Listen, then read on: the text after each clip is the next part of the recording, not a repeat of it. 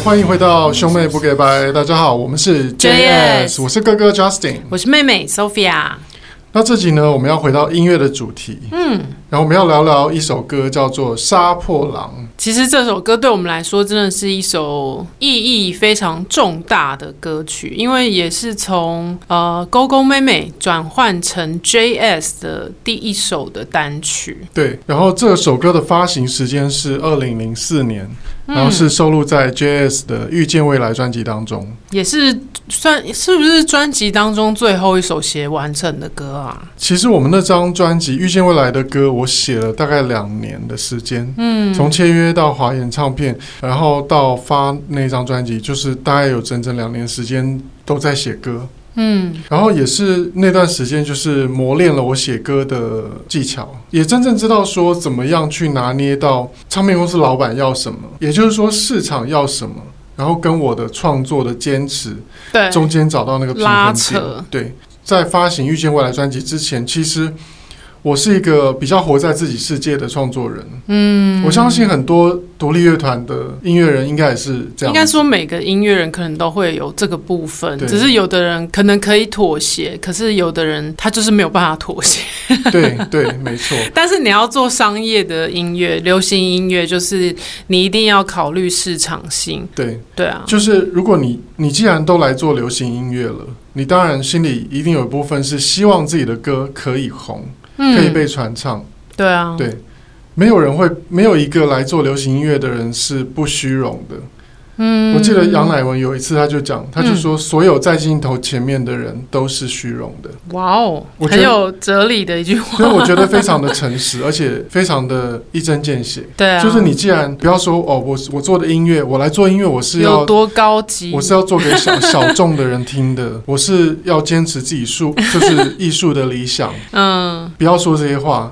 如果要坚持你艺术的理想，你就不要去发行专辑，对不对？你就唱给自己听，在深山里面。对啊，你就是自己就是收藏在你的电脑里就好了，你干嘛要发行？你发行你就是想红。你就是有明星梦，对 不对？既然来做流行音乐了，其实我觉得能够写出商业的作品是一个很重要的学习。我觉得我们算是比较晚领悟到这个现实啊，所以也会没有像其他的歌手这么容易就瞬间的走红了。因为我们，我觉得我们现在到这个年纪来看，回头看以前的自己，都觉得就是说，以前真的都太多坚持了。嗯，可是其实。你就已经身在那个里面了，那个行业里面了。你真的是有的时候必须要有一点的妥协。那个妥协并不是说失去自我，而是真正能够让你的音乐作品让更多人听到，让它发扬光大的唯一的方法。对啊，对啊。所以说，其实那段时间就是在写出《杀破狼》之后，我自己那个整个写歌的过程磨练了很久。因为你知道，其实我们。专辑虽然说当时只有十首歌嘛，嗯，虽然专辑只有十首歌，可是其实我为了那张专辑，我写了大概起码有三十首，哇哦，而且是持续完整的，嗯，因为你也知道，我们当时唱片公司的老板，就是我写出去作品，一定是必须要给其他歌手也能够唱，嗯，对。就是套句唱片公司老板的话，就是要能够一物多用，而且要能够 能够发挥最大的 CP 值，CP 值。没有，就是要听到钱的味道哦，就是要闻到钱的味道，嗯，对，听到钱的声音，对。其实为什么《遇见未来》这张专辑会发行，就是因为呃，在写出《杀破狼》之前，原本我们专辑我们自己觉得的主打歌其实是写给燕姿的《The Moment》哦，对，本来它叫白鹤，对，嗯，然后。那首歌其实我那时候已经写到非常绝望，所以如果因为网络上其实也有也有我们当时的 moment 的 demo 版本。叫白鹤嘛？对啊，那大家去看那个歌词就知道，那是一个以日本童话白鹤报恩的故事为蓝本写的。但是那个故事的内容是写我们兄妹俩，嗯，就是我觉得我这个哥哥，就我觉得我已经飞不动了，嗯、你已经拔掉了身上所有的羽毛了，对，我已经所有的武器，我所有能变的花样我都。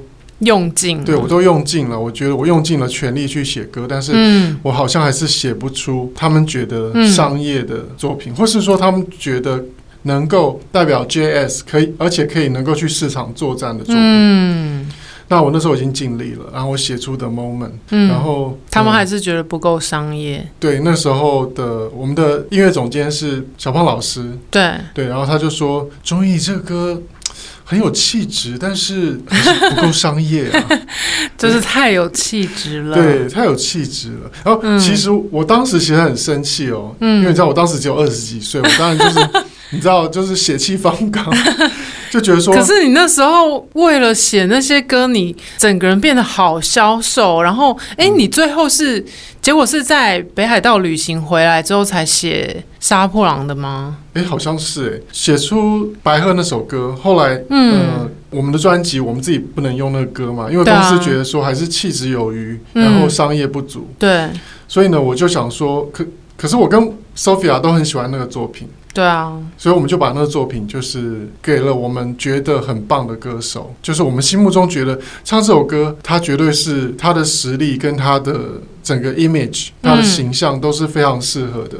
于是我们就给了燕姿，而且燕姿就是用这首歌的故事，我也觉得非常有趣，很想要跟大家 分享。那这些呢，我们就留在之后的创作故事系列 The Moment 的部分跟大家分享。对 The Moment 的故事也非常非常的。精彩，曲折离奇。对，对，那我们今天就只讲杀破狼好了。嗯，然后呢，我们后来就是因为写给燕姿的 moment，然后公司就觉得说，老板就突然觉得说，嗯，JS 差不多可以发片了。哦，然后就开始紧锣密鼓，然后刚好那时候写了杀破狼嘛，嗯，然后他们觉得说，哎，他们有闻到钱的味道。然后呢，就去搭剧。然后当时是唐人电影公司正在拍摄，就是已经拍好了《仙剑奇侠传》的这部电视剧。然后呢，他们是一个怎么讲？他们的发行计划非常的大，就是他们整个大中华地区都会都会上线，都会上卫视去播放这部剧。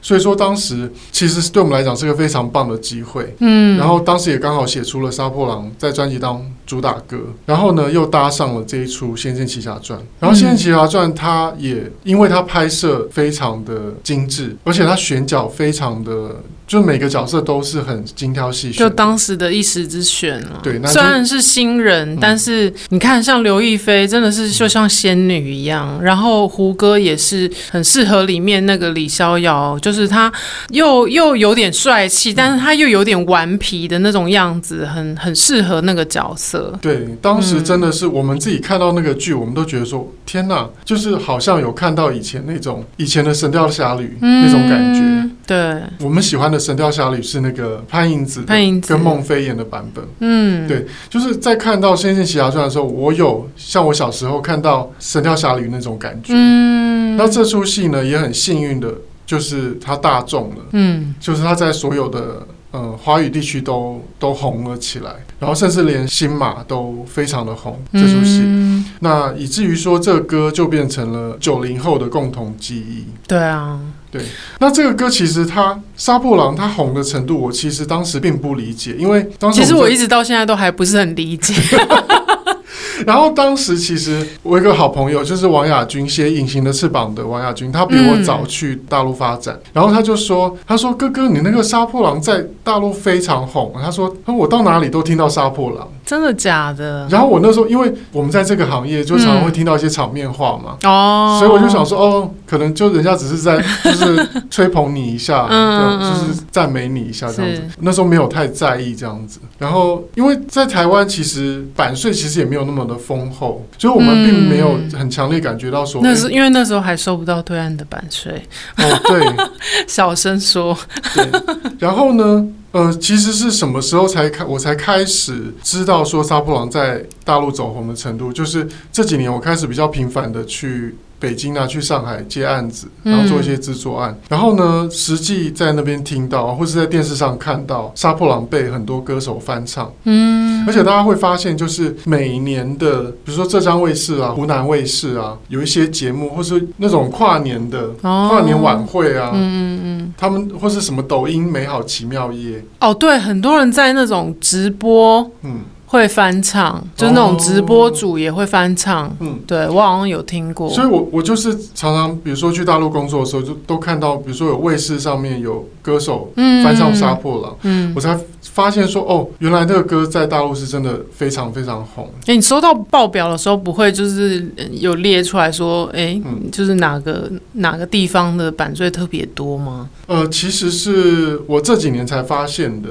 哦，因为那个时候写的歌非常多嘛，嗯、就是说我们我们除了写专辑的歌，也会写别人写给别的歌手的歌。对，那时候没有强烈的感觉到杀破狼的版税有特别高。嗯，但是后来就是呃，因为这几年其实卖歌比较不容易。嗯，对，而且我也也没有发行什么实体唱片了，而且台湾发片的歌手也越来越少了。对啊，然后发片的歌手多半也都是。唱片公司因为想要，就是他们会发创作歌手比较多哦，因为这样他们可以拥有词曲版权。哦，对啊，对，你是意思就是说比较不会跟外面收歌就对了。对，就是说跟以前的文化不太一样，因为以前其实制作预算很高，嗯，所以比如说。莫文蔚啦，或是谁要发专辑，就会广纳好歌，嗯，就是会发收歌的讯息给各大版权公司，嗯，然后你就会看到专辑里面，比如说有呃陈小霞啦，有潘协庆啦，有深白色啦，有谁，就是很丰富，然后制作人可能会有三四个啊之类的。那那个是台湾唱片最辉煌的年代，嗯，那现在比较不是这样，因为毕竟现在大家都难生存。对啊，所以说你在唱片那一页，你可能就看到，呃，会固定呃，他们这个圈子合作的固定的制作人是这些这样子，嗯、那制作人也就发给固定的作者去写，嗯，所以我对我们来讲，作者的市场其实是缩小的。对啊，所以我们就不得不往外走，因为毕竟案子没有那么多嘛，就是饼没有那么大，所以就是能够吃到饼的人也就变少了。对，所以这几年才会强烈感觉到说，哎，看到报表上就是会一直有，因为其他歌，呃，写歌随着发行日期的距离越来越遥远，你收到版税就会越来越少。嗯，收到版税最多都是在那个歌首发然后打歌的时候，当年你会收到最多的版税，后来就渐渐减少了。嗯。可是《杀破狼》这个歌就很妙，就是我陆陆续续每一年都还会收到这个歌的版税。哦，然后每隔几年就还是会有一些歌手翻唱《杀破狼》，嗯，然后我才开始感觉到说，哦，原来这个歌是真的，就是有这么红，这样。有有有红到，对，那其实也是很感谢《杀破狼》这个歌，我们也才能够有资源能够活到现在，对啊。对啊，能够继续创作音乐这样子，然后大家也才能够听到我们做 podcast，有闲情逸致来做 podcast，嗯，所以其实很感谢《杀破狼》这个歌。好了，那我们刚刚都讲完了，就是这个歌的创作的缘起。我们现在呢，就来听，我们今天要来听几个其他歌手的翻唱版本。好啊，我们先来听谁的？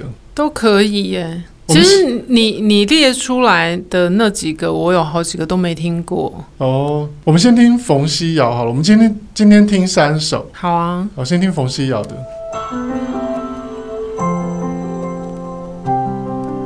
但是这没有画面，没关系吧？没关系吧？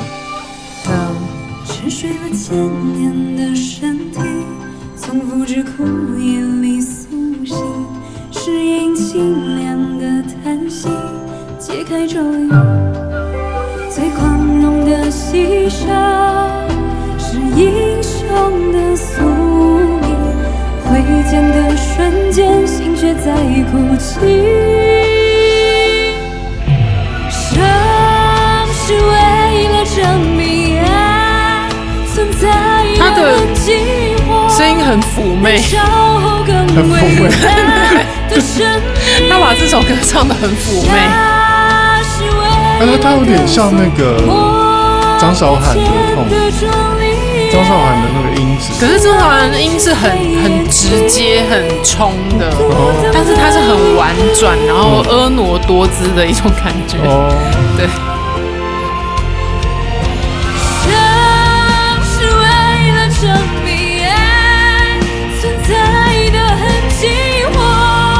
编曲很摇滚，哎，对啊。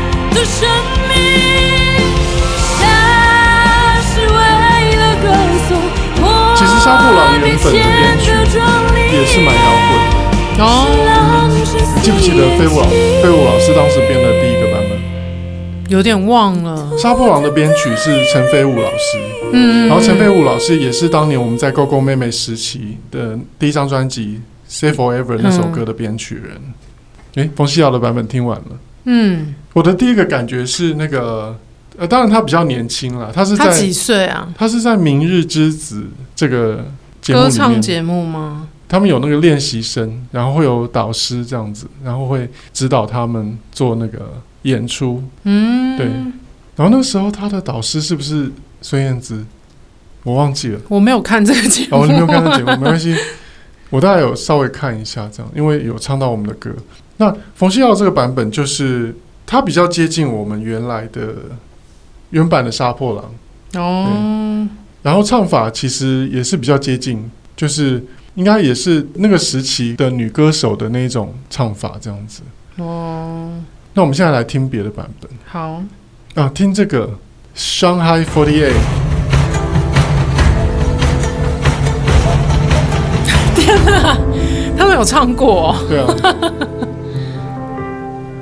哎，我也我也想要很很帅的这样 跳排舞，一边唱杀破狼。眼里苏醒，是夜莺清凉的叹息，解开咒语。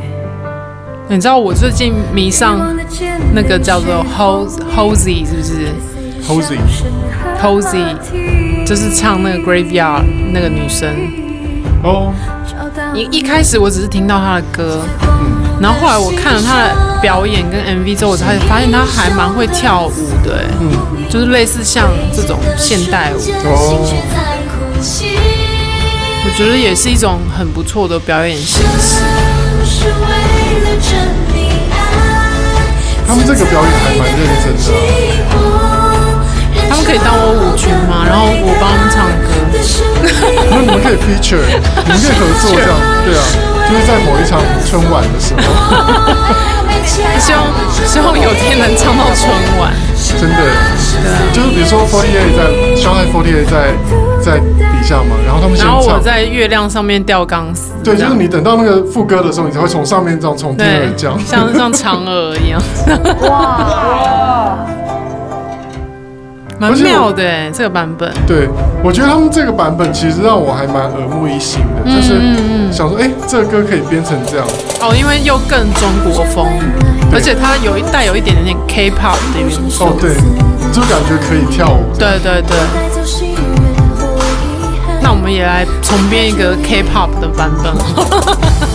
如果想听的人呢，请到我们的粉丝页留言说我想听 K-pop 版的《杀破狼》，然后我们就可能会重编这首歌。可以啊。哎哎，真的有人。掉钢丝，对，真的耶，后面有人吊钢丝。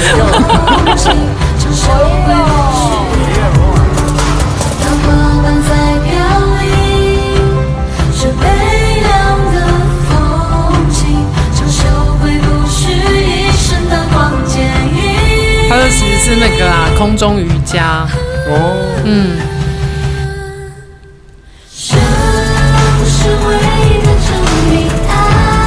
知道杀破狼可以跳排舞，对啊，因为它其实是有点现代舞的感觉。对对对，哎、欸，我小时候也有学过这种扇子。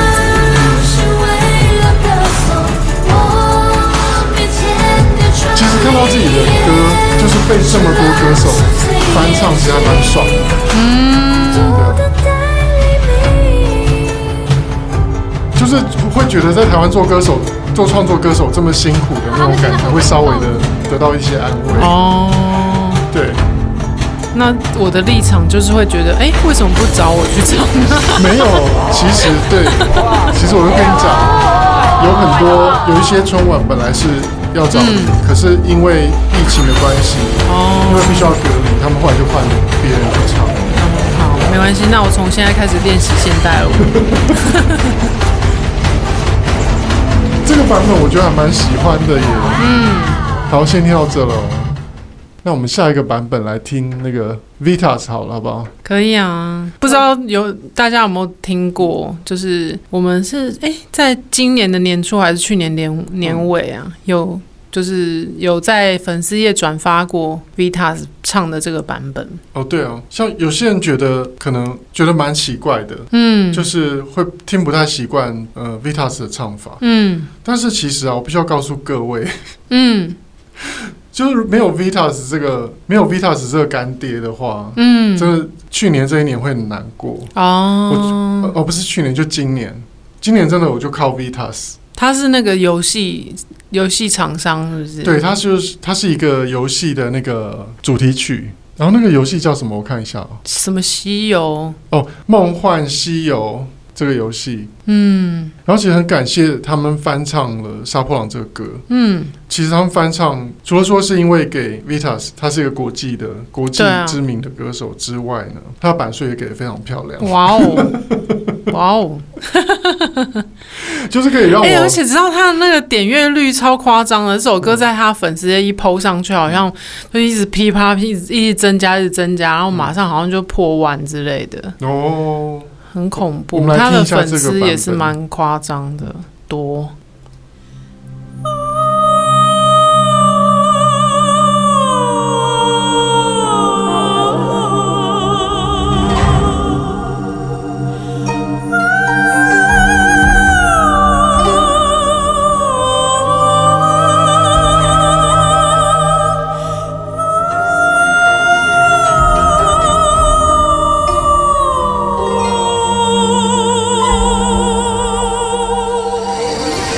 前面这个 Elip 就跟我的有点不太一样，他就有把他自己那个声乐的部分加进去，对，就会很有他自己的特色，而且他的那个他用的那些转音都是比较中国风的，所以我觉得他其实他唱的蛮用心。嗯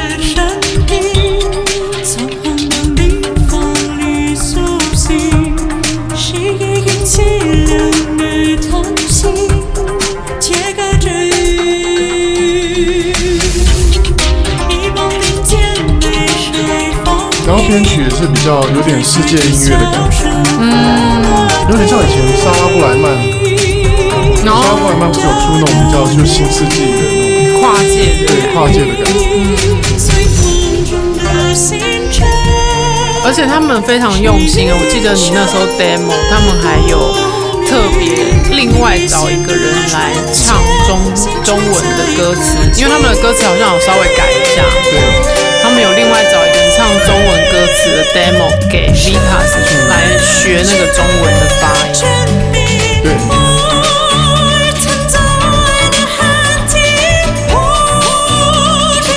也是辛苦他了，要唱中文歌词。然后最特别的就是，他前面是用中文唱，但是他后面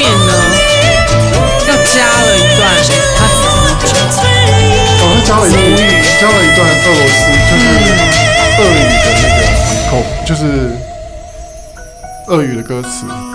所以你看，这样子俄罗斯的人也会认识你的歌，哎，真的耶！搞不好你会哪天遇到有个俄罗斯人跟你说，哎，我听过那个 Kill the Wolf，I love your Kill the Wolf，为什么不是 Kill the Broken Wolf？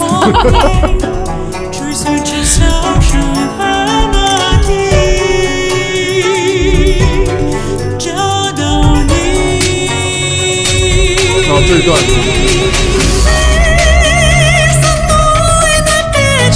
俄罗斯，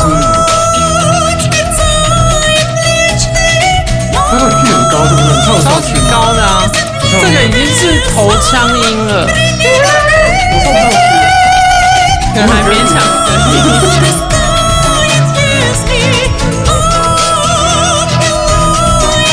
他已经是就是完全是声乐的唱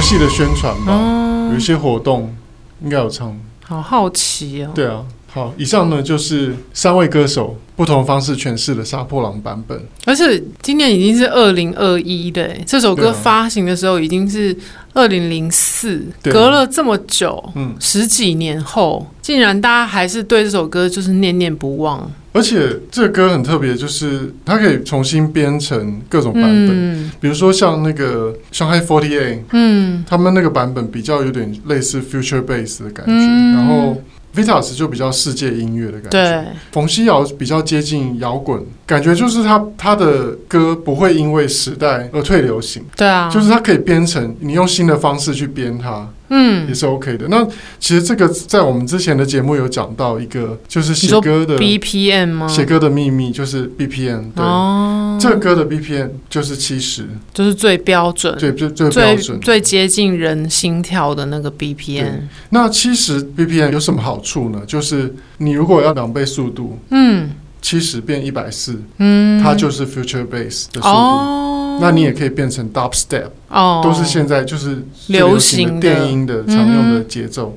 那它慢的话呢，七十就是巴拉歌、抒情歌。嗯，也是可以做 acoustic。对，生是为了证明，就是说巴萨诺瓦吗。哎、也可以耶。小野丽莎要不要翻唱一下？对，所以其实就是它的 BPM 是一个弹性很大的一个一个速度，嗯嗯，所以它怎么编你都不会觉得奇怪。嗯，对，所以他们在改编也应该也就不会遇到很多困难这样子。嗯，对，而且各式各样的人去唱都有不一样的感觉。嗯，嗯，那你自己喜欢哪个版本？今天放的三首，三个版本哦，我我还蛮喜欢那个上海哦，那你说哦，Shanghai Forty Eight，Shanghai Forty Eight 的那个，就是我也想要试试看排舞的感觉，哦，跟空中瑜伽。